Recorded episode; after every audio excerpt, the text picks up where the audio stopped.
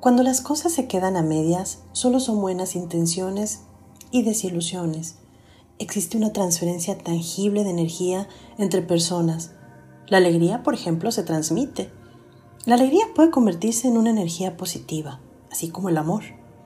Pero en ocasiones, eh, durante un periodo turbio, en donde predomina el desánimo durante la mayor parte del tiempo, las buenas ideas aparecen con efectos secundarios no avisados previamente como insomnio, ansiedad, desenfoque e inclusive depresión.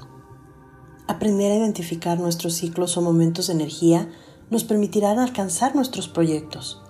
Si estos dependen de actividades que realices o situaciones que estés pasando, y si tu interior está en paz, será reflejo de todo lo que transmitas.